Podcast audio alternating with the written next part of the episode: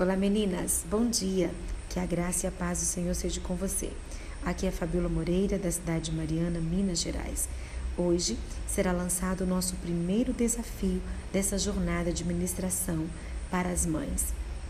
E eu trago um texto de Provérbios no capítulo 18, no verso 21, que diz assim: A morte e a vida estão no poder da língua. O que bem a utiliza, come do seu fruto. Alguma vez você já parou e se perguntou como é viver na mesma casa que eu? Eu digo isso porque somos rápidos em enxergar os defeitos dos outros, inclusive os dos nossos filhos. Sei que não é novidade para você que as palavras podem ferir muito mais do que tapas, por exemplo. Sim, os filhos ele têm um poder especial de estourar o limite e a paciência dos pais. Sim, eles têm o poder de desorganização que não se acha em nenhum outro lugar. Cada fase vem com uma série de fatores irritantes que se unem ao nosso cansaço para nos tirar do sério. Mas precisamos reconhecer que às vezes somos chatas mesmos, reclamamos de tudo. Se você trabalha fora de casa, provavelmente passa o dia se controlando para não ser ríspida com as pessoas que rodeiam você no seu trabalho. Então, por que ao chegar em casa você despeja toda a frustração em, em quem mais você ama? Isso não faz sentido. Entende?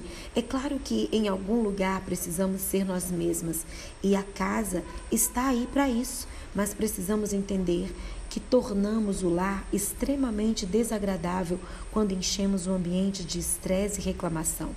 Eu estou falando nós, porque não sou perfeita e nem tenho sangue de barata. E este desafio é para mim também. Todos os dias eu me deparo com esse desafio diante de mim. E conheci uma família em que os filhos ficavam em casa tranquilos até ouvirem o barulho do carro da mãe, que chegava do trabalho. Um deles olhava pela janela e gritava para os outros: Ela chegou! Acabou a paz!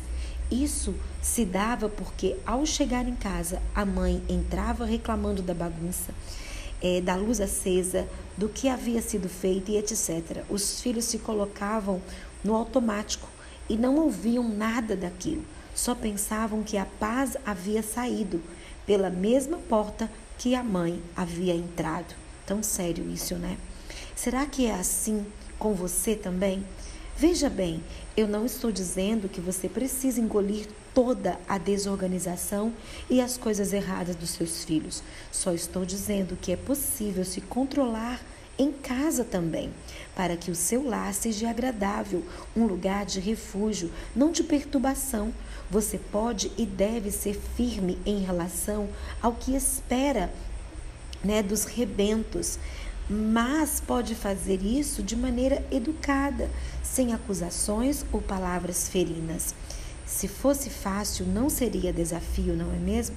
Durante essa semana, experimente não reclamar tanto dizer palavras de bênção, de ânimo, de amor, palavras com doçura. É claro que você será tentada a levantar a voz e falar palavras ferinas, mas lembre-se de que isso não vem de Deus, portanto, deve ser esquecido do seu vocabulário.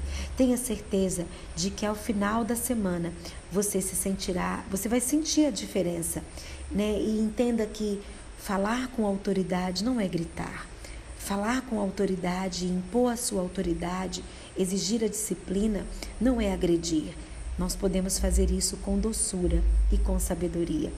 Vamos pedir isso ao Senhor, que Ele nos ajude, que Ele nos dê essa graça de sermos essas mães prudentes, sábias, que realmente terão palavras de bênção, de ânimo e de amor para com os nossos filhos e quando voltarmos para nossa casa, que possamos ser aquela que traz a paz e não aquela que tira a paz do lar. Que Deus te abençoe.